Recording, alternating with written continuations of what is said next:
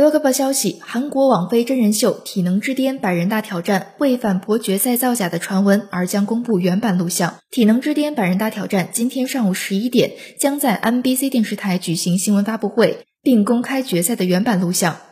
节目组表示，决赛时虽然为了听取选手意见并确认设备是否正常工作而暂停过比赛，但绝对没有像有人主张的那样，在分出胜负的情况下重新进行比赛。体能之巅百人大挑战的亚军丁海敏此前曾主张，节目组在决赛时以反复重新比赛的方式操纵了比赛结果。